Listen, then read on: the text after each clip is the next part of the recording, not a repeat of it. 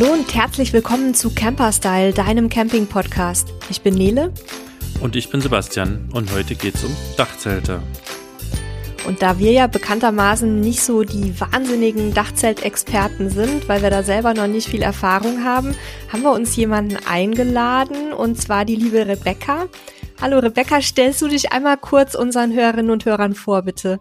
Ja, sehr gerne. Hallo, ich bin die Rebecca. Ich bin seit fünf Jahren mit Dachzelt unterwegs und habe in der Zeit ein bisschen Erfahrung sammeln können äh, mit dem Dachzelten und allem drum und dran und betreibe auch einen Blog über Dachzelte und veranstalte Dachzelt-Events. Also ich glaube, ein bisschen was kann ich über Dachzelte mittlerweile erzählen. Ein bisschen was ist gut. Du lebst ja auch tatsächlich in deinem Fahrzeug mit Dachzelt. Und da sehe ich, dass du da auch gerade drin sitzt. Also du hast ein, ein etwas anderes mobiles Studio als wir. Ähm, was hast du denn genau für ein Fahrzeug, wenn ich fragen darf? Also mittlerweile ist es ein Fiat Ducato mit Dachzelt auch oben drauf. Also wir sind jetzt auch zu zweit unterwegs mit Hund. Da haben wir uns dann doch für ein größeres Fahrzeug entschieden, wo man auch mehrere Arbeitsplätze gut ähm, etablieren kann. Davor haben wir beide auch im Dachzelt gewohnt. Also ich im, äh, im Suzuki mit Dachzelt und mein Freund mit einem Volvo mit Dachzelt. Also wir kommen auch von der gleichen Schiene quasi und haben uns jetzt äh, vereint in ein Fahrzeug und ähm, werden auch da nochmal irgendwie umstrukturieren, aber aktuell ist es ein Fiat Ducato mit Dachzelt und ist schon zu zweit auch ganz cool dann, ähm, wenn man mehrere Räume und mehrere Plätze hat, wo man gut sitzen kann. Werbung. Den ADAC kennt ihr wahrscheinlich alle schon von der Pannenhilfe, aber bei den ADAC-Versicherungen gibt's noch viele weitere Leistungen, zum Beispiel weitreichenden Schutz für ein unbeschwertes Reisegefühl. Mit der ADAC Auslandskrankenversicherung könnt ihr euch und eure Familie absichern und das schon ab 16,40 Euro pro Jahr. Die Versicherung bietet weltweiten Schutz für zwei Monate, genauer gesagt für die ersten 63 Tage eurer Touren. Damit erhaltet ihr eine Kostenerstattung bei medizinisch notwendiger Heilbehandlung im Krankheits- und Verletzungsfall sowie eine Behandlung im Krankenhaus als Privatpatientin oder Privatpatient bei Bedarf inklusive Krankenrücktransport. Ihr könnt die Versicherung online unter adac.de slash im Reisefieber oder überall beim ADAC ganz einfach abschließen und sofort in den Urlaub starten. Kinder bis zum 23. Geburtstag können mitversichert werden. Eine gute Investition, denn die ADAC Auslandskrankenversicherung deckt alle eure Reisen im Versicherungsjahr ab. Ihr müsst also nicht jedes Mal neu euch darum kümmern, sondern könnt diese Zeit besser entspannt in eure Urlaubsvorbereitungen stecken. Werbung Ende. Ja, ist schön zu hören, wie das so funktioniert, wenn zwei Nomaden zusammenziehen. Ja. da muss man dann nicht eine gemeinsame Wohnung suchen, sondern äh, da zieht man dann zusammen in ein größeres Fahrzeug und hat dann wahrscheinlich auch zwei Hausstände aufzulösen. Aber ja. die sind dann etwas übersichtlicher. Ja, auf jeden Fall lustig, ja. Und äh, was mich jetzt gerade interessiert, du hast gesagt Fiat Ducato, also das heißt ein, ein, ein richtiger Transporter und da ist dann noch ein Dachzelt oben drauf geschraubt. Genau, also das äh, ist auf zwei Meter Höhe und äh, man hat auf jeden Fall eine gute Aussicht da oben, muss ja. man sagen. Also wir benutzen es bei weitem nicht so oft wie auf dem PKW, weil es halt doch nochmal eine andere Geschichte ist mit äh, Leiter anstellen und da hochkrabbeln und äh, der Hund muss unten bleiben, weil der einfach die Leiter nicht hochkommt mhm. und ähm, oder weil es zu umständlich wäre, sagen wir es mal so. Und wenn man drinnen ein Bett hat, was einfach immer da ist, dann schläft man dann doch eher in dem äh, gemütlichen Bett im mhm. Fahrzeug, als wenn man draußen jetzt irgendwas aufkurbeln muss. Aber wir wollen es trotzdem nicht missen, in, an der freien Luft zu schlafen und dieses Baumhaus-Feeling da oben zu haben. Also es ist schon, ist schon eine coole Geschichte. Nach wie vor. Ja. Ihr seid, glaube ich, die ersten mit einem richtig großen Kastenwagen, die ich kenne, mit Dachzelt. Aber du warst ja auch sehr lange alleine in einem kleineren Fahrzeug unterwegs und da hast du mit Sicherheit öfter oder wahrscheinlich ausschließlich im, im Dachzelt geschlafen. Was sind denn da so aus deiner Sicht die, die tollen Sachen oder die, die Vorzüge, die man da so genießen kann, jetzt sowohl emotional als auch vielleicht in praktischer Hinsicht? Also ich finde es einfach super praktisch, weil du halt außerhalb des Autos bist. Also du musst drinnen nichts umräumen, du kannst in, in den meisten Dachzelten dein, dein Decke und Kissen und so einfach auch im Dachzelt lassen beim Zusammenklappen, zumindest bei allen Hartschalendachzelten. Und äh, du musst halt nichts groß hin und her räumen. Also du du stellst dich hin, Motor aus, Dachzelt auf, schlafen. So, also es ist relativ, relativ easy. Und das ist eins der größten Vorteile, also dass du halt einfach den Platz sparst. Du brauchst keinen Schlafraum im Fahrzeug oder im Camper, sondern du hast den Schlafraum einfach ausgelagert. Also das ist eine super, äh, eins der super positiven Effekte von einem Dachzelt. Und was ich auch noch wirklich gerne mag, ist halt einfach das draußen schlafen. Also du bist in der frischen Luft, aber hast trotzdem deinen geschützten Raum, du hast deinen Stoff um dich rum und ähm, äh, mein Freund sagt immer, er braucht im Dachzelt zwei Stunden weniger Schlaf. Also das sagt eigentlich schon alles aus. Du hast jetzt ja gesagt, das finde ich ganz praktisch, dass quasi die Dach, äh, die Dach, die Schlafsachen drin bleiben können. Und jetzt haben ja viele Dachzelte auch noch ähm, einen Haufen Fächer und, und Ablagesachen drin. Kann man das dann da auch lassen? Oder also natürlich, wenn das riesengroß ist, gibt es wahrscheinlich Grenzen, aber so irgendwelcher Kleinkram, den man beim Schlafen braucht, Powerbank oder sowas, kann man das liegen lassen oder ähm, wird es da eng? Vor allen Dingen kann man den Autoschlüssel oben liegen lassen und zumachen. das ist immer sehr schlau, wenn man dann nochmal ran muss. Nee, also wie gesagt, es kommt aufs Dachzelt darauf an. Man kann schon einige Sachen drin lassen. Also so Kleinkram mit Sicherheit in jedem Dachzelt. Also es ist halt immer nur die Frage, viele Dachzelte klappen ja und da kannst du halt nur auf die Fläche, die, die dann statisch bleibt, halt was liegen lassen. Mhm. Aber so Kleinkram, Powerbank und was du jetzt erwähnt hast, auf jeden Fall. Also das ist nicht das Thema. Was für ein Dachzelt habt ihr denn genau, beziehungsweise welche hattet ihr vorher so, welche Typen? Also ich habe eigentlich bisher fast immer ein parallel öffnendes Hartschalendachzelt gehabt. Also es gibt grundsätzlich Hartschalendachzelte und äh, Klappdachzelte und noch ein Hybrid da, also die dann eine harte Schale haben, aber trotzdem aufklappen. Also das sind so die drei Modelle.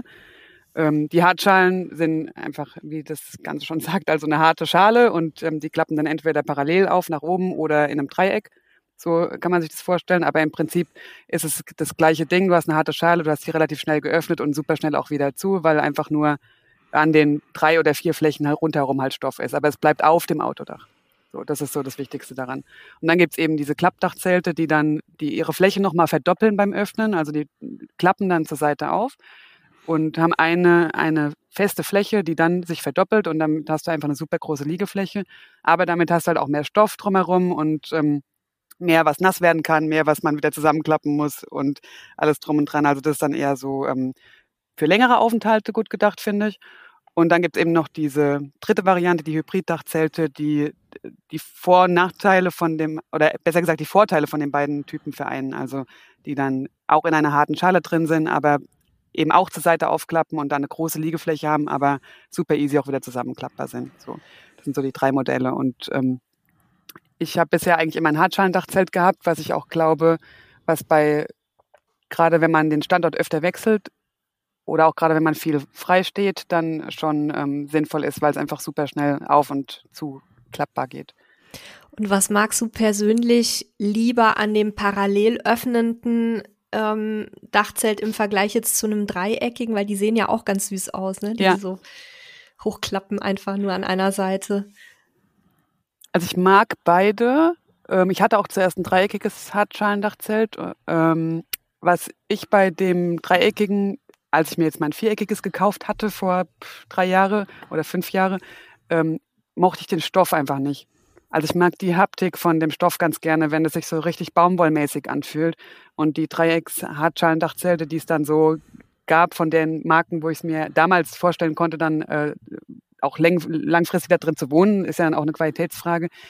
Äh, die hatten einfach immer so Ripstop und es hat sich nicht so cool angefühlt. Da bin ich dann wirklich mhm. so ein Haptikmensch. Also war wirklich nur der Stoff in dem Fall.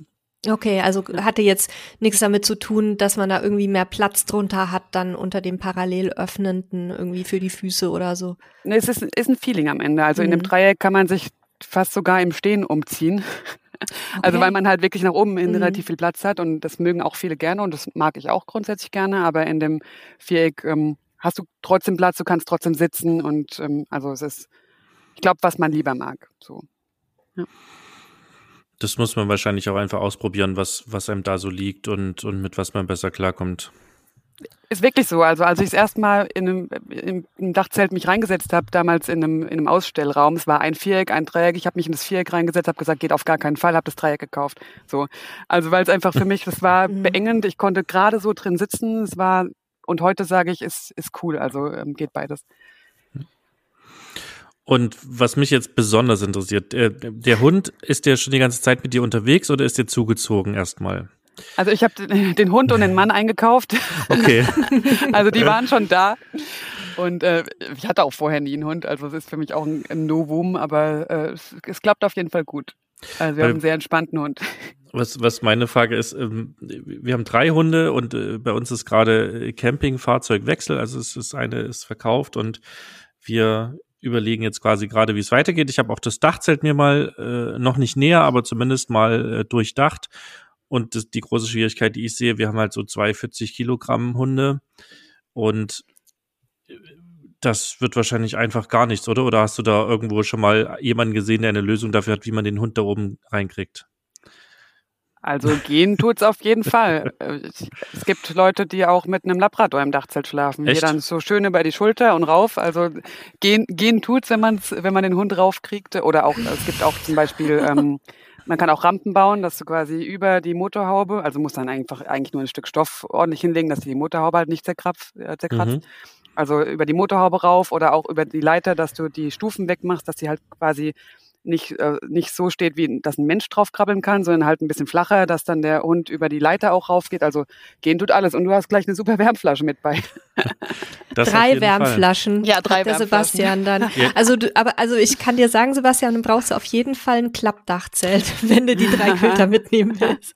Ja, ich glaube, für alle drei wird das eher nichts, aber wenn, wenn man mal mit einem so, ein, so eine Übernachtung irgendwo macht, stelle ich mir das ganz praktisch vor. Und äh, also das heißt, noch einmal nachgefragt, du hast gesagt, ein bisschen über die, über die Motorhaube einsteigen. Das heißt, man kann dann da auch zur Seite rein ins Dachzelt oder wie stelle ich mhm. mir das vor. Also, ne, wie gesagt, mehr als einmal durchdacht habe ich es noch gar nicht. Das heißt, alle Fragen sind halt so absolut ja. Newbie-Fragen, die ich gerade stelle. Perfekt, oder?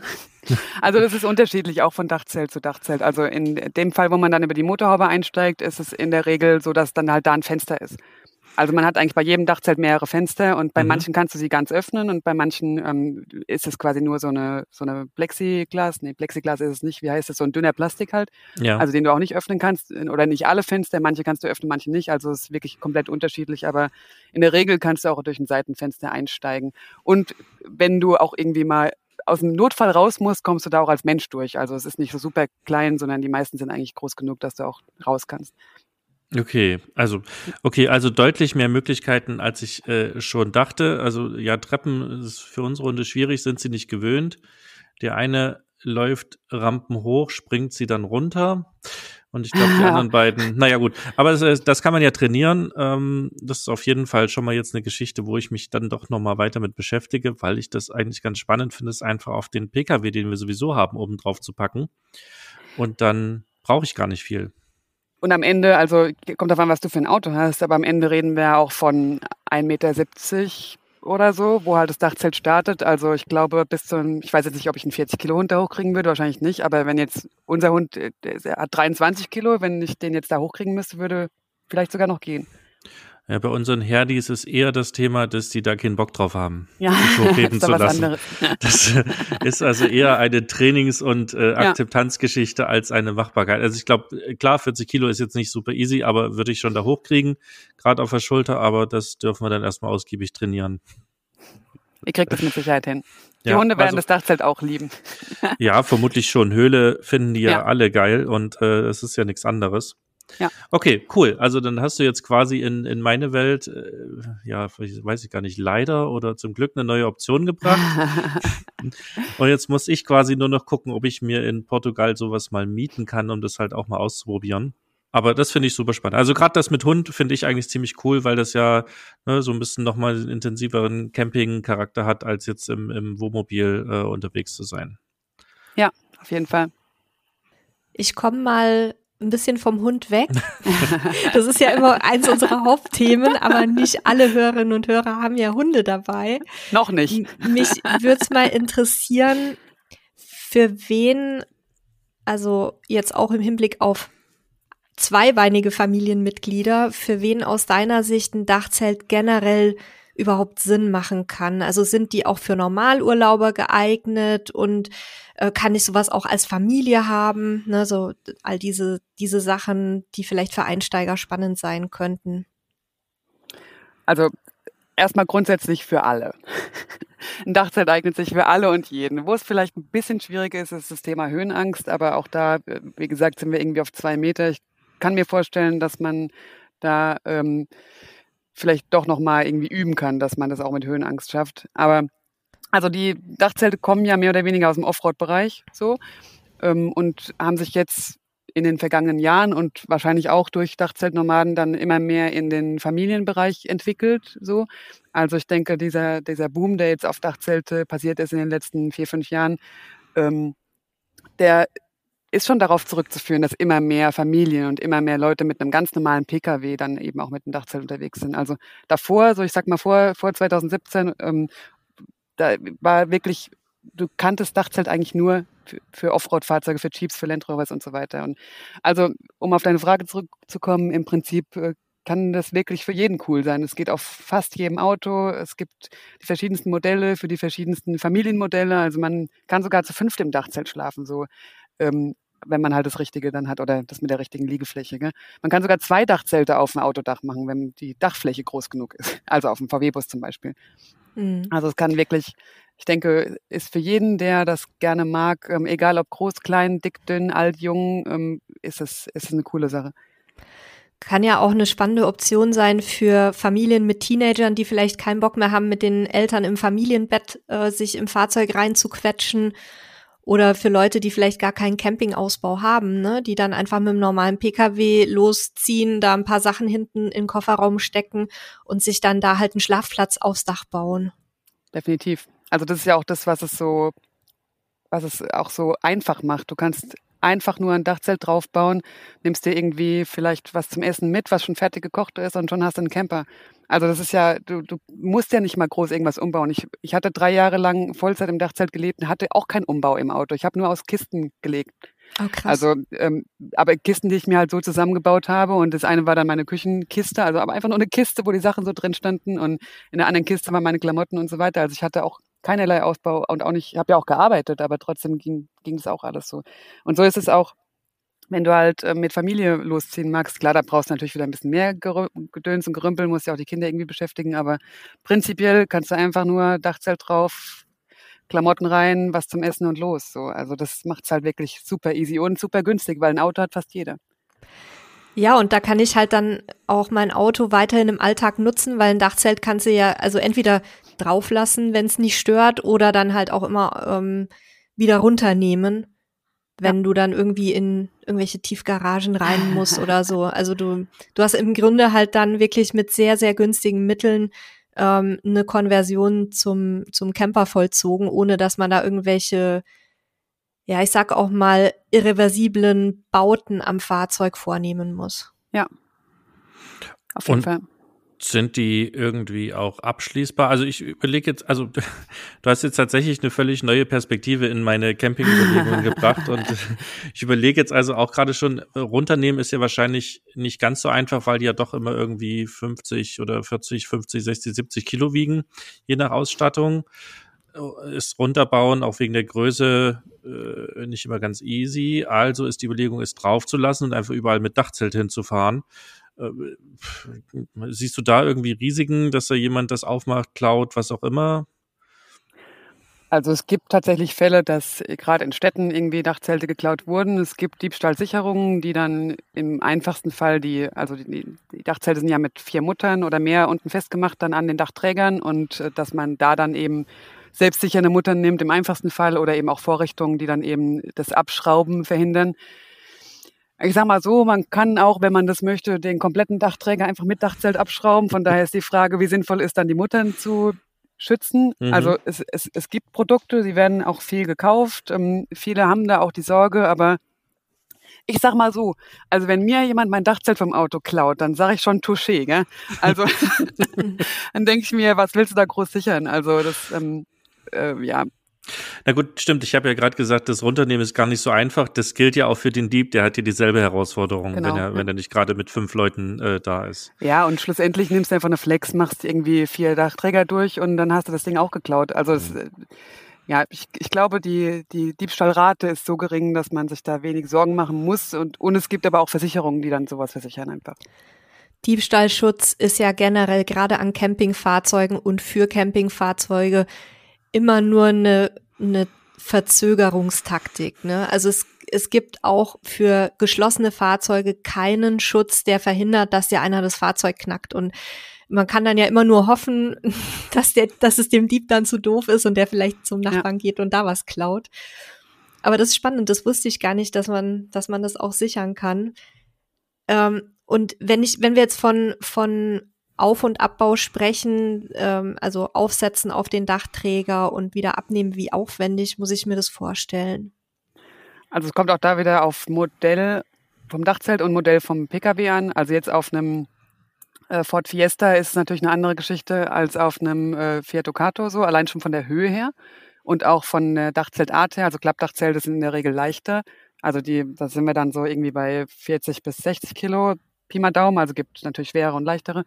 Und bei Hartschalendachzellen kommst du halt schon mal an die 100 Kilo ran. Da brauchst du dann allein von der Fläche, die ja dann auch länger sind, weil du hast ja die Fläche der ganzen Liegefläche, also in der Regel zwei Meter mal 1,40 so, die musst du auch erstmal irgendwie aufs Auto raufkriegen. Also da brauchst du schon deine mindestens drei, vier Leute, um das dann zu montieren, aber eigentlich nur wegen der Sperrigkeit her. Also wenn du zum Beispiel, es gibt ja auch so äh, Lifte für, für Dachboxen. Sowas kannst du dir zum Beispiel im Carport mhm. festmachen oder halt generell einen Flaschenzug oder sonst irgendwas.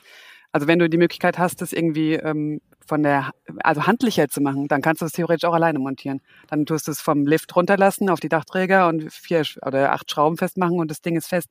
Also so eine Rocket Science ist es nicht. Es geht nur darum, dass es halt schwer und unhandlich ist.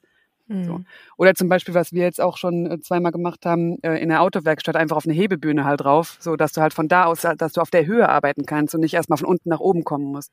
Mhm. Also das ist auch noch so ein ähm, Trick, den wir jetzt beim Ducato gefunden haben. Mhm. Und ähnliches gilt wahrscheinlich auch für den Aufbau des Dachzelts, also wenn es dann mal montiert ist, ja. ausklappen und so weiter, da, da gibt's ja auch Unterschiede.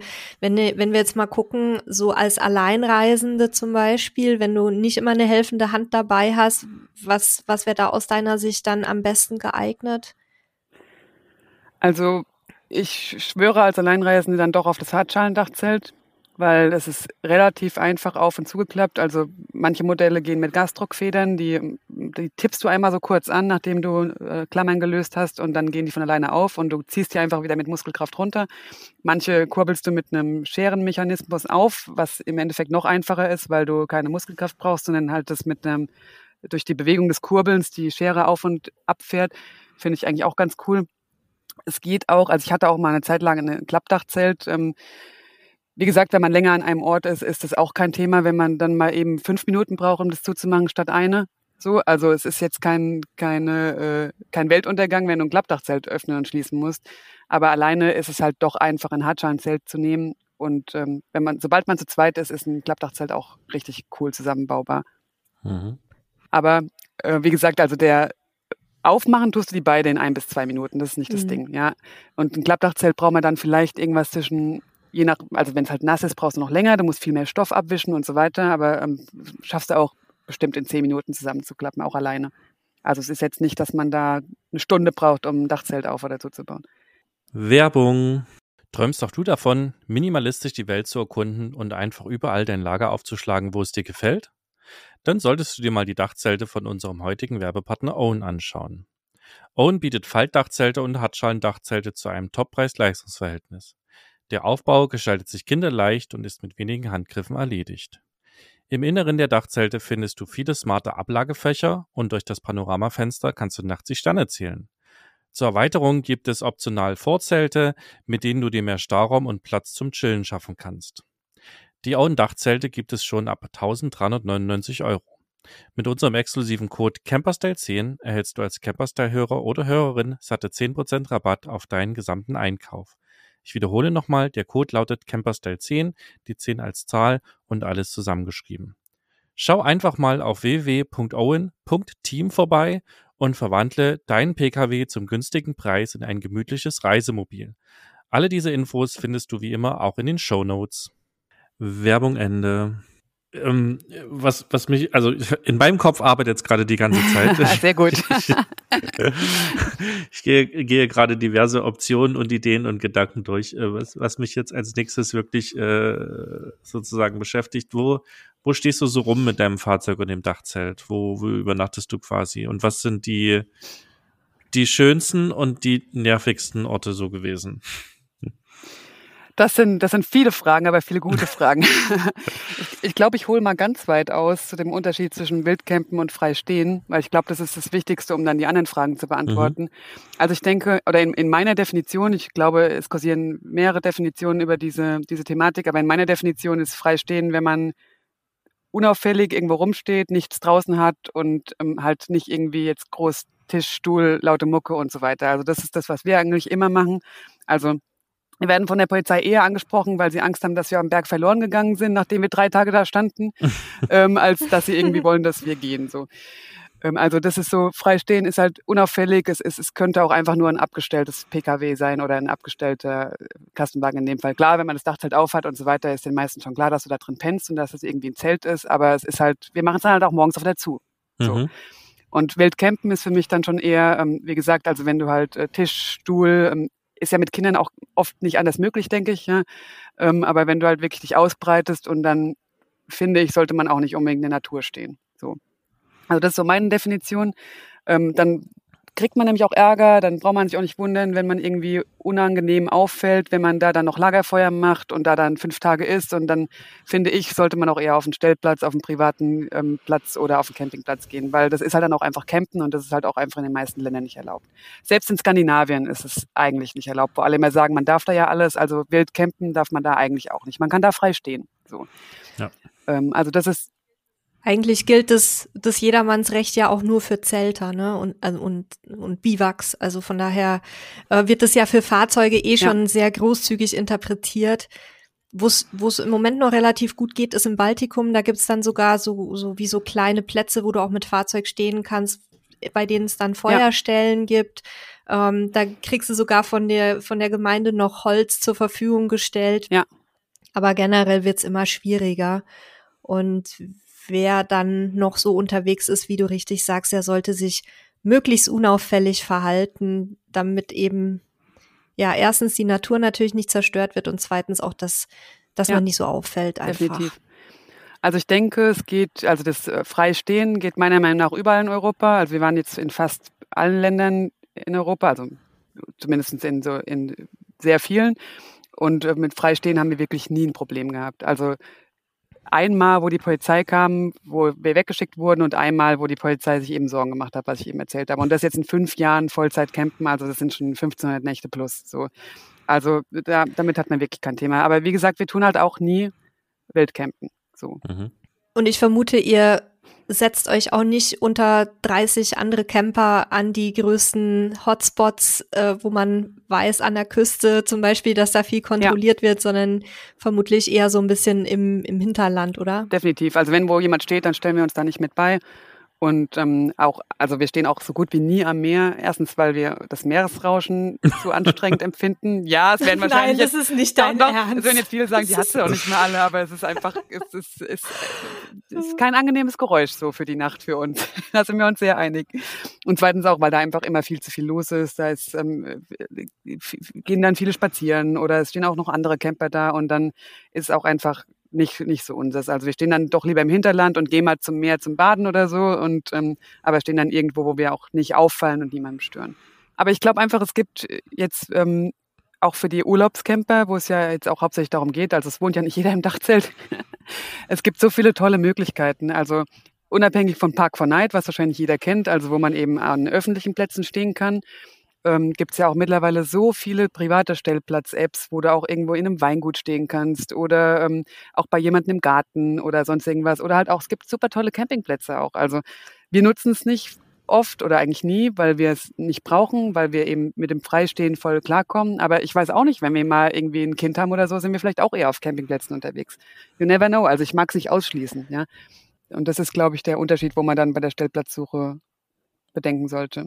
Ja, und es gibt ja auch Campingplätze in, in jeglicher Couleur. Ne? Das ist ja vom quasi riesigen mit Animation und äh, eigener Satellitenschüssel am Platz bis hin zu, ja, ja stell dich da unter den Baum, äh, wird schon irgendwie gehen und da hinten ist irgendwie eine einfache Toilette. Ne? Da hast du ja alle Bandbreite und da, ich habe früher auch Campingplätze immer so pauschal gemieden, aber äh, gerade wenn man mit so einem Fahrzeug unterwegs ist, wo man eben auch nicht autark ist, gibt's da auch richtig coole Sachen. Und ja, durch Corona hat sich ja auch extrem viel in dieser, wie soll ich denn nennen, diese Privatunterkünfte, wie du es gerade angesprochen ja. hast, ne, bei irgendeinem Bauer auf der Wiese oder, oder irgendeinem Weingut oder sowas ergeben. Und da gibt's ja super viele spannende Möglichkeiten. Man muss sich einfach nur ein bisschen mit den Apps beschäftigen. Da haben wir ja auch Artikel und äh, Podcasts zu gemacht. Genau, das wollte ich auch eben sagen und die verlinken wir euch auch nochmal in den Show Notes, dann könnt ihr das in Ruhe nachlesen, weil da haben wir wirklich so eine große Auswahl, die können wir gar nicht hier alle nennen, die ganzen Angebote, die es da mittlerweile gibt. Jetzt hatte Sebastian ja aber vorher nochmal gefragt, ähm, was auch manchmal nervt. Also vielleicht jetzt im Moment, wenn ihr ein größeres Fahrzeug drunter habt, ein bisschen weniger. Da seid ihr nicht mehr so beengt unterwegs. Aber gab es denn auch Momente äh, in deinem früheren Dachzeltleben, wo du gesagt hast, ich verfluche das Ganze? Oder war da immer alles hippie happy? Natürlich ist immer alles Friede, Freude, Eierkuchen. ja, Was Instagram sieht man doch, da ist alles toll. ja, es ist also jetzt gerade auch, wenn man im Auto noch arbeitet, aber auch wenn man jetzt nur als ähm, Reisender unterwegs ist, du bist halt sehr auffällig, obwohl es eigentlich unauffällig ist. Also du wirst sehr oft angesprochen aufs Dachzelt, also es ist für viele immer noch ein No-Boom. Also wenn du dann morgens irgendwo auf dem Parkplatz aufwachst und dann lauf, läuft der Dritte vorbei, der sagt, Mann, da oben schläft jemand und du denkst dir, ja, jetzt schon lange nicht mehr. also du bist sehr viel draußen, du bist sehr viel offen, also du bist nicht so geschützt so. Das ist tatsächlich ein Thema im Dachzelt. Also wenn du halt in einem Camper sein kannst und dich auch mal einschließen kannst und drinnen kochen kannst und alles, das hast du ja mit Dachzelt gar nicht. Also die meisten kochen irgendwie in einem Kofferraumauszug oder im Kofferraum oder auch draußen. Also da bist du allein schon, wie viele Leute sich da schon zum Essen einladen, wenn du irgendwo was zum Essen kochst. also es ist halt, du bist viel draußen, du bist viel auf dem Präsentierteller und gerade in meinem Fall jetzt, wo ich auch noch im Auto gearbeitet habe, ich habe dann aber auf dem Beifahrersitz gesessen, dann ja sind halt auch viele komische Blicke von wegen, was macht die da mit Laptop, ja? So also ich denke, das ist so ein Thema, was ähm, auf der einen Seite cool ist, weil du sehr schnell in schöne Gespräche auch reinkommst. Also wenn man gerade dann auch über das Dachzelt in ein Gespräch reinkommt, aber auf der anderen Seite auch manchmal anstrengend, wenn du halt nicht 24-7 irgendwie angesprochen werden möchtest auch. Also das ist so ein Thema, ähm, und was natürlich noch ein Thema ist, das Thema Klo auch, haben wir auch gerade eben schon kurz angesprochen. Also die meisten haben im Dachzelt halt auch kein Klo dabei. Also mittlerweile gibt es ja viele Möglichkeiten von kleinen Trockentrenntoiletten oder sonst irgendwas, aber in einem Pkw dann Klo noch unterzubringen, ist halt auch so ein Ding. Entweder du gehst immer auf öffentliche oder gehst halt doch öfter mal in den Wald und das ist dann auch manchmal bei Wind und Wetter nicht, nicht so prickelnd. Mhm. Also wenn man jetzt frei steht, äh, die sehr, sehr, sehr, sehr viele Dachzelt äh, Camper, die stehen ja eigentlich auf dem Campingplatz. Also das sollte man jetzt vielleicht auch nicht so das Gefühl haben, dass alle wirklich überall frei stehen. Also die meisten fahren, glaube ich, wirklich auf private Stellplätze und auf Campingplätze. Und das ist auch gut so. Also weil es gibt dann auch Strom, es gibt Duschen, es gibt Wasser, es gibt ähm, Entertainment, es gibt alles drum dran. Und ähm, das Freistehen sehe ich halt wirklich eher für, wenn man halt frei steht und am nächsten Tag mehr oder weniger weiterfährt. So. Ja, ich denke, die Punkte, die du angesprochen hast, die sind natürlich in erster Linie relevant, wenn man sehr, sehr viel Zeit im Fahrzeug verbringt, also entweder komplett drin lebt oder eben eine Langzeitreise unternimmt. Wenn ich jetzt so als Normalurlauber unterwegs bin, also die meisten Menschen freuen sich dann ja über Kontakte ja, und sind ja. vielleicht ganz froh, ähm, wenn das Eis schneller bricht auf dem Campingplatz, weil viele ja auch gerade wegen der äh, Gemeinschaft und wegen der Offenheit der anderen Camperinnen und Camper dann auch ähm, sich für Campingurlaub entscheiden. Aber ich kann das total nachvollziehen, ähm, dass man eben halt auch Privatsphäre braucht. Ich bin ja da auch ganz extrem. Ne? Ich habe manchmal einfach wirklich Tage, da möchte ich am liebsten überhaupt niemanden sehen. Da habe ich noch nicht mal Bock, irgendwie Wasser holen zu gehen oder so ähnlich, ja. weil ich einfach nur für mich sein möchte. Und da kann ich mir vorstellen, wenn du da dann halt auch so mehr oder weniger offen sitzt, dass das ein bisschen schwierig ist, dann auch die Kontakte zu vermeiden, weil die Leute können ja nichts dafür und die wissen es ja dann auch mhm. nicht. Ne? Die wissen ja auch nicht, dass sie dann schon der Achte sind, der dich vielleicht in zwei Tagen angesprochen hat. Ja.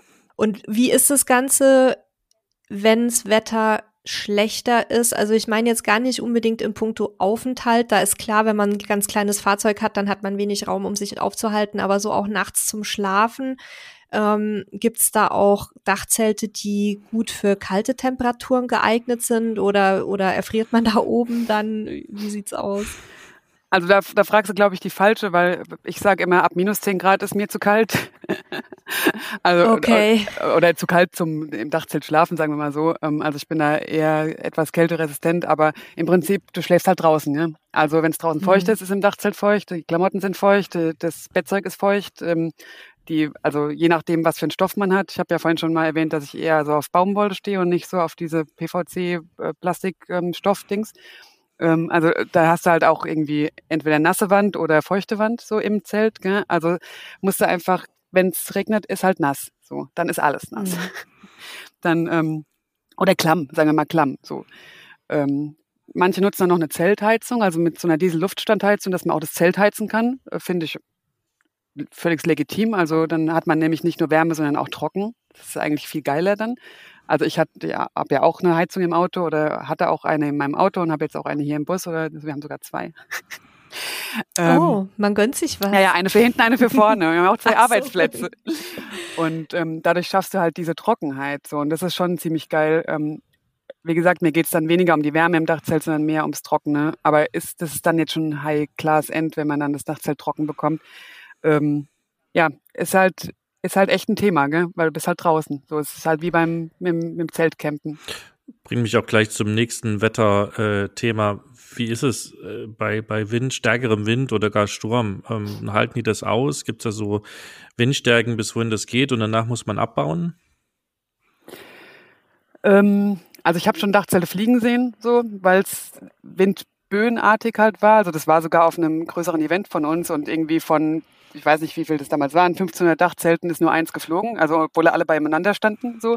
Okay. Ähm, war irgendwie blöd in der Schneise und dann kann das auch mal umklappen, überklappen und äh, kaputt gehen. Also ich denke jetzt, wenn man drin ist, dann wird das nicht wegfliegen, so. Dafür ist man dann doch selbst zu viel Gewicht, aber ähm, im Prinzip, also ich habe noch nie das Zelt verlassen müssen wegen Wind, sondern maximal ein oder zweimal, glaube ich, wegen Gewitter, wo ich dann für eine halbe Stunde ins Auto mhm. gegangen bin. Aber ansonsten halten die Dinger schon einiges aus.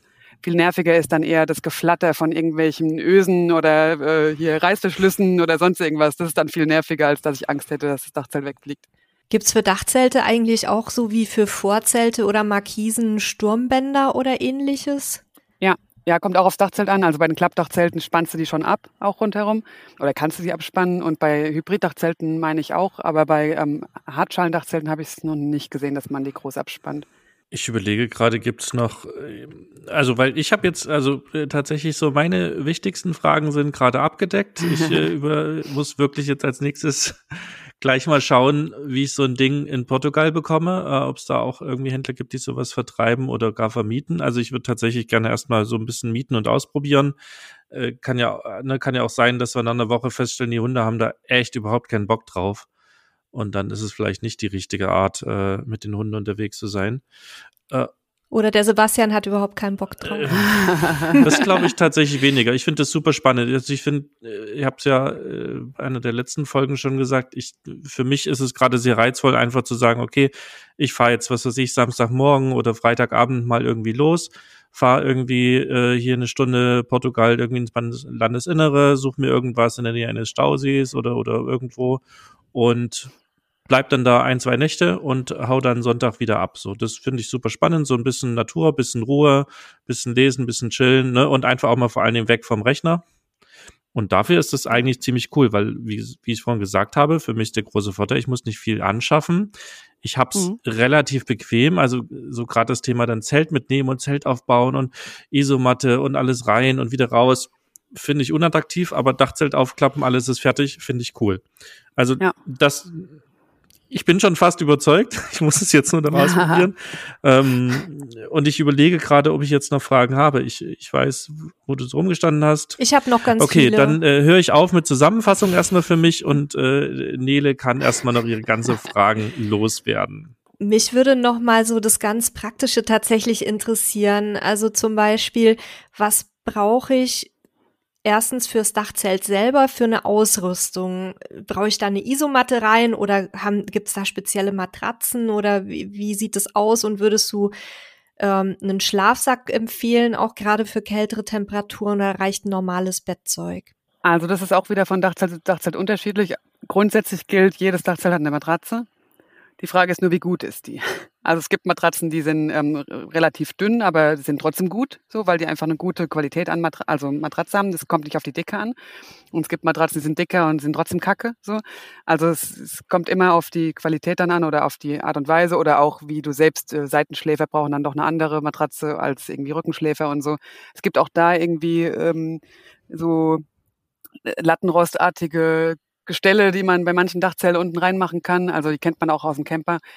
Ähm, also, aber Matratze ist überall drin. Viele tun noch so eine selbst aufblasbare ähm, äh, Isomatte. Ich weiß nicht, ob ihr die kennt, diese Soft mhm. äh, Die haben wir bei uns im Camper auch. Genau, also mit mhm. rein, die man quasi dann auch mit zuklappen kann, weil die Luft auch wieder rausgeht. So, das bringt dann nochmal mehr Komfort, aber brauchen tut man es nicht. Also jedes Dachzelt hat eine Matratze. Punkt. So und ähm, wegen, wegen Bettzeug. Also ich mag es am liebsten, ganz normales Bettzeug dabei zu haben. Erstens muss ich nicht großartig irgendwie, also jetzt auch wenn ich darüber nachdenke, wenn ich jetzt vom Haus komme, jetzt muss ich mir jetzt nicht großartig irgendwas anschaffen, sondern ich nehme einfach das Bettzeug, was da ist.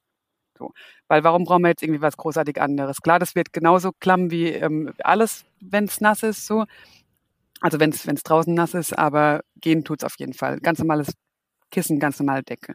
Wenn man jetzt sagt, man ist High-End-Camping unterwegs und möchte gern lieber Schlafsack, weil das macht auch irgendwie wärmer und so, klar, keine Frage. Also gerade wenn du dann im Schlafsack schläfst, dann ist es schon für draußen besser geeignet, weil du kannst dann einfach die Wärme besser an deinem Körper halten, wenn du einen guten Schlafsack hast. Ähm, aber muss man auch mögen. Die meisten sagen ja, sie mögen auch im Schlafsack nicht zu schlafen, weil beengt und so weiter. Also ist äh, so ein bisschen hin und her. Also es ist Camping, also du bist draußen, also ein Schlafsack ist schon sinnvoll, damit du nicht erfrierst, wenn es minus 500 Grad hat, ja. Aber äh, ich glaube, dann wird es wahrscheinlich eh nicht wegreißen.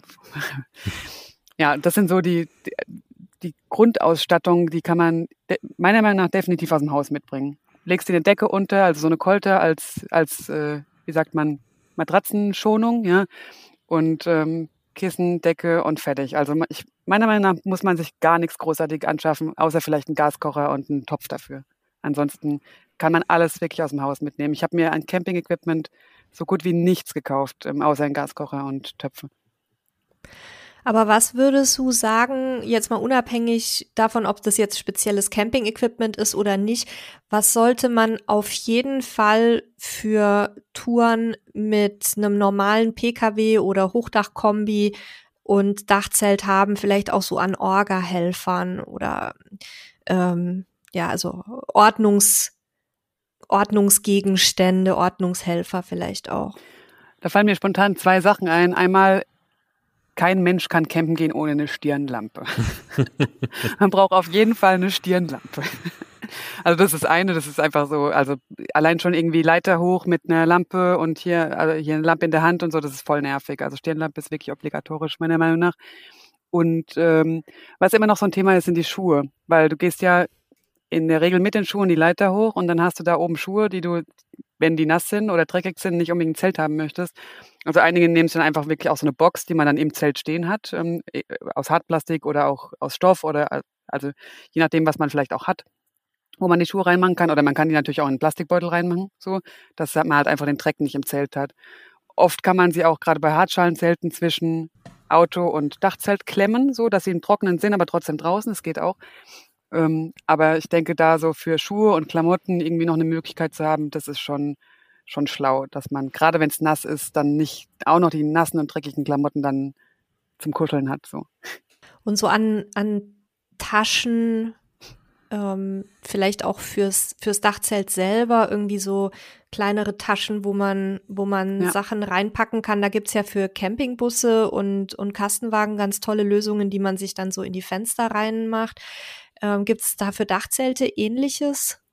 Ja, also viele Dachzelte haben schon von vornherein, dass es entweder an der Wand dann festgemacht ist oder halt Taschen, die du irgendwo einhängen kannst. Also wenn ich jetzt mal drüber nachdenke, ich kenne eigentlich kein Dachzelt, die nicht mindestens zwei oder vier Taschen hat, wo du irgendwie so ein bisschen Kleinkram, Handy und so weiter reintun kannst. Also und wo man die Schlüssel wieder vergessen kann beim Zumachen. ich bin ein geschädigtes Kind, ihr merkt es, oder? ein bisschen. ein bisschen, ein bisschen fällt's auf, ja. Aber zum Glück, guck mal, du musst nur die Leiter hoch. Wir haben neulich unseren Schlüssel im Auto vergessen und haben ab, also haben dann Knöpfchen gedrückt und die Tür zugemacht. Nein. Und dann musste mein Mann als Autoknacker tätig werden. Hat Gott sei Dank funktioniert. Das war nämlich in Mexiko, da sind die Kisten noch mechanisch, oh. also unsere zumindest. Ähm, zum Glück nicht hier. Aber das wäre aus meiner Sicht der schlimmere Fall, also ganz entspannt. okay, dann bin ich beruhigt.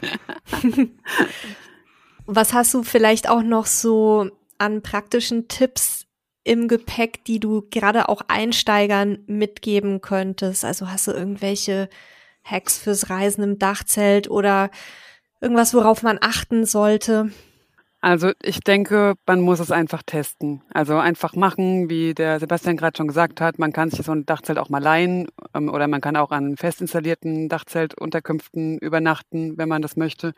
Ähm, also um einfach mal zu testen. So, also man muss es nicht mal irgendwie auf sein eigenes Autodach machen. Wir haben ja zum Beispiel auch die Dachzeltdörfer, also da kann man einfach mal sagen, ich buche mir da mal eine Nacht und da schlafe ich einfach mal drin, um zu gucken, ob mir das Dachzelt überhaupt gefällt, um zu gucken, ähm, passt mir die Matratze oder wie ist es überhaupt, kriege ich Angst, wenn ich draußen schlafe und so weiter.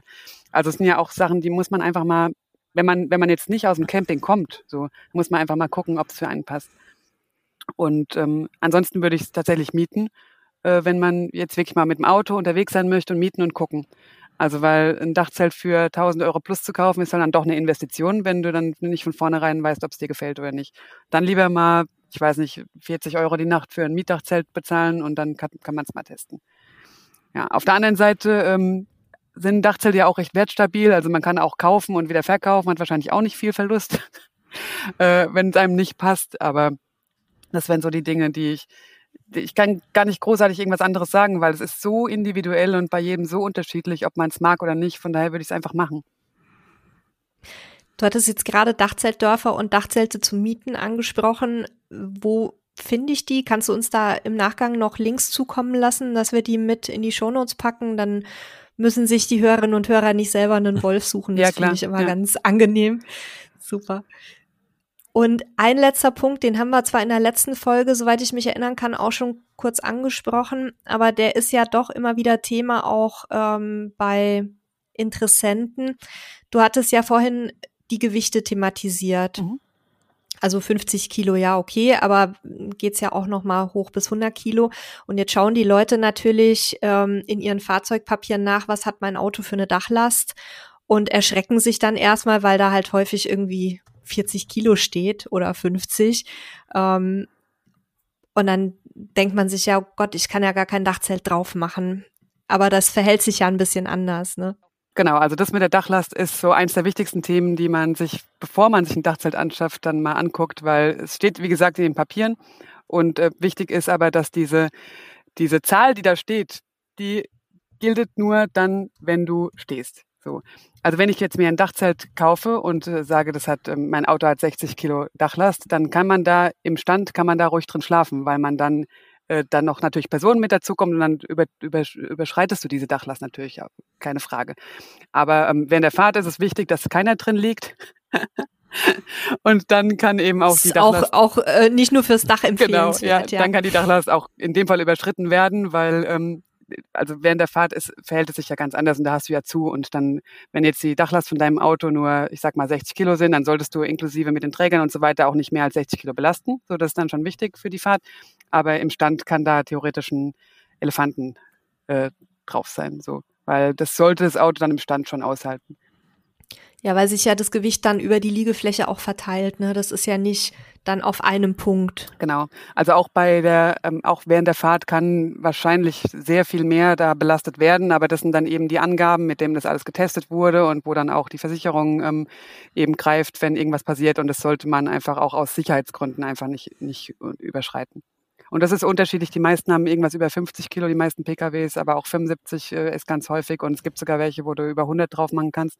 Und da sollte man sich schon dran halten. Da habe ich jetzt noch einen Punkt, den schleppe ich gerade noch mit von vorhin, als du gesagt hattest, es gibt auch spezielle Versicherungen ähm, für Dachzelte. Da bezogen wir uns auf die Diebstahlsicher, äh, auf den Diebstahlschutz.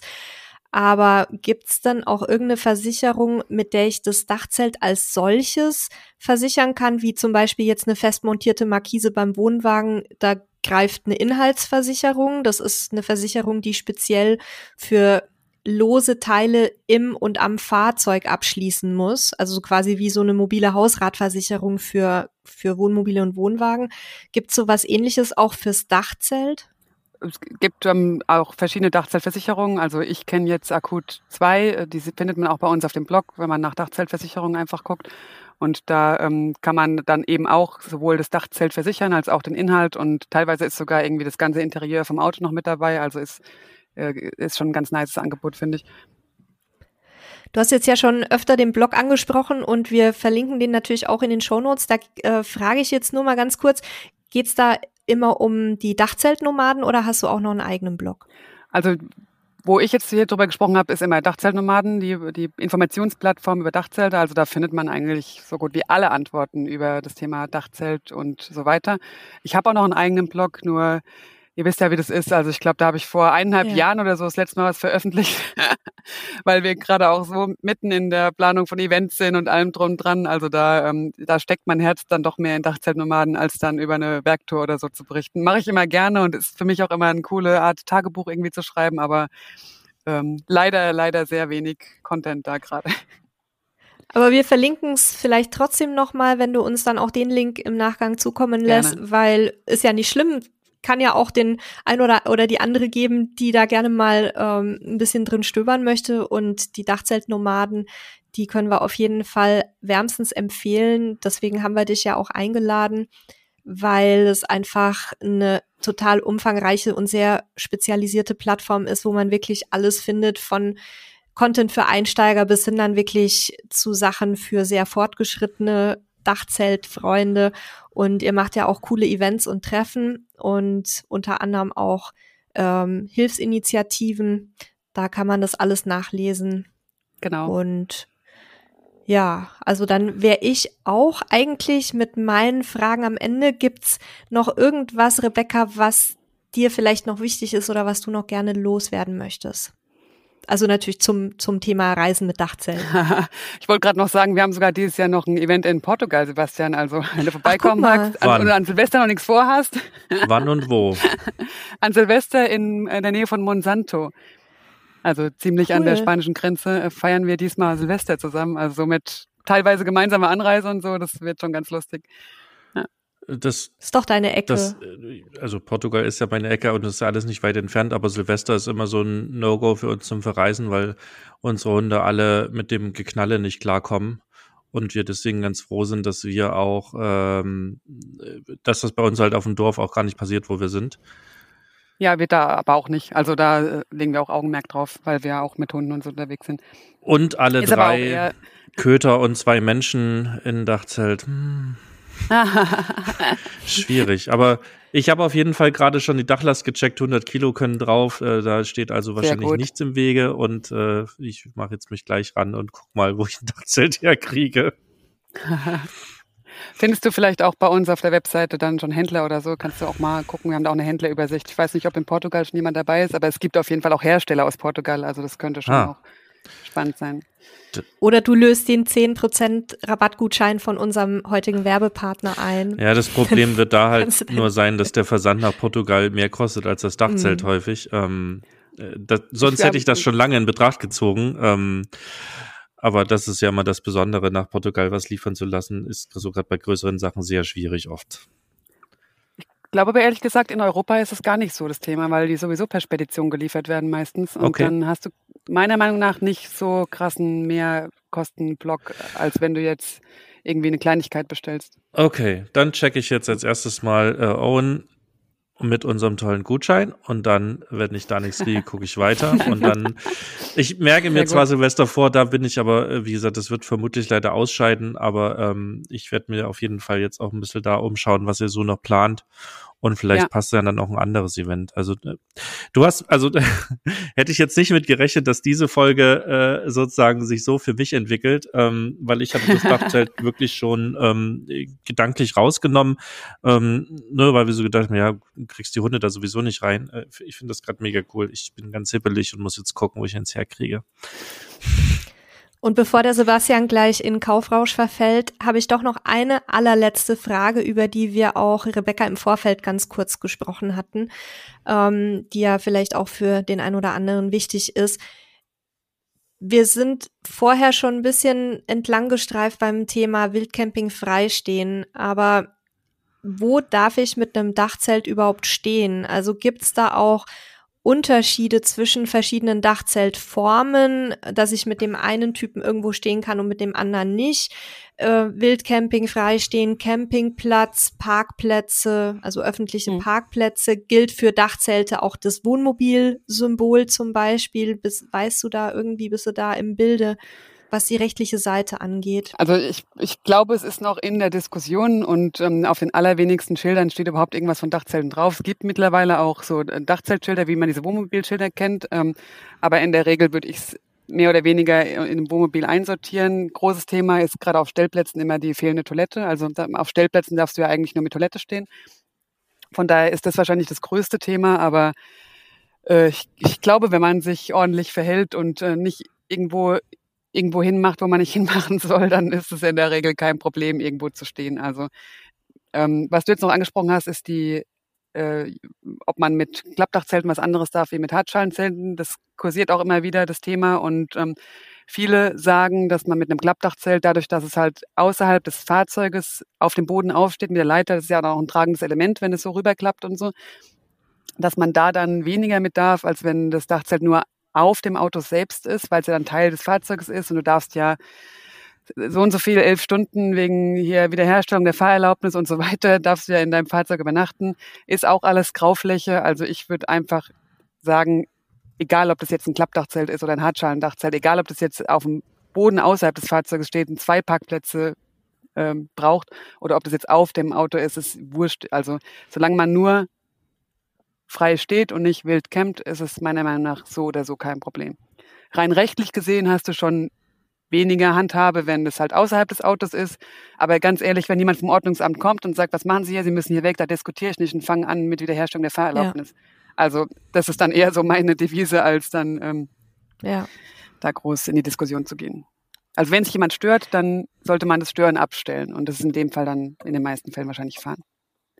Ja, handhaben wir mit Wohnwagen genauso. Genau. Da hast du ja auch viele Grauzonen ja. und da gibt's einfach keine Diskussion. Da entschuldigt man sich, sagt sorry, wir waren müde, ähm, aber wir sind jetzt weg, genau. fertig. Ja. Ne? ja. So sehr schön. Vielen lieben Dank. Es war sehr erhellend, mit dir zu plaudern. cool. Ich hoffe, dass wir das irgendwann mal ähm, nochmal erweitern können. Sehr gerne. Vielleicht dann auch ähm, nochmal mit ein bisschen mehr Reiseberichten und eventuell auch ein bisschen mehr über das Thema Dachzeltnomaden. Das würde mich auch nochmal interessieren. Also wir sind ja auch schon immer wieder mal zwischendurch in Kontakt mit Thilo gewesen. Und äh, ja, spannendes Thema auf jeden Fall. Und Sebastian, hat gerade so einen Blick, als wäre er geistig schon im Dachzelt. der googelt, der googelt schon. Ähm, ich habe den, ich wollte gerade sagen, ich habe den heimlichen Verdacht, dass er gerade so, äh, während wir uns unterhalten, schon mal mit den Fingern an der Tastatur entlang äh, saust und guckt. Also ich bedanke mich ganz, ganz herzlich bei dir. Es war total schön, mit dir zu quatschen und ähm, ja, dann vielleicht bis bald mal wieder. Sehr gerne, kann ich nur zurückgeben. Und vielleicht kann ich abschließend noch einladen. Wir haben im September vom 22. bis 25. September in Brandenburg noch ein großes Event. Da gibt es auch einen Händlerbereich und da kann man sich auf jeden Fall bestimmt 500 oder mehr Dachzelte angucken und irgendwo mal Probe, Probe liegen und mit anderen Dachzeltnomaden schnacken. Also ich glaube, wenn man sich vorhat, ein Dachzelt zu kaufen, dann ist so ein Event eh immer das Beste. Ähm, das wird auf jeden Fall wieder eine größere Sache, wie gesagt, auch mit Händlerbereich und da kann man sich dann gut informieren. Super, vielen Dank. Ja, danke dafür, danke für den Impuls. Äh, ich habe wieder was gelernt und bin tatsächlich jetzt schon ein bisschen im Hintergrund am Gucken gewesen. Ähm, mal gucken, liebe, liebe Hörer und Hörerinnen, wo es für mich weitergeht. Letzte, bei der letzten Folge habe ich mir noch Gedanken über einen Bus gemacht. Jetzt bin ich hier gelandet. Mal gucken. Also danke, Rebecca, dafür. Und ähm, Sehr gerne wenn ihr nicht verpassen wollt, wie es weitergeht bei mir mit dem Camping und ob es ein mhm. Dachzelt wird oder nicht, dann abonniert unseren Podcast. Ähm, und wenn das Thema Dachzelte für euch spannend ist, dann guckt auf jeden Fall mal auf einem der Events von den Dachzeltnomaden vorbei. Ähm, wenn die Anreise nicht so weit wäre, würde ich das auch machen. Aber ähm, für euch, die hier in Deutschland unterwegs sind, ist das wahrscheinlich eher machbar. Viel Spaß dort. Danke nochmal, Rebecca. Und ähm, liebe Hörerinnen und Hörer, bis zum nächsten Mal. Macht's gut. Tschüss. Tschüssi. Tschüss.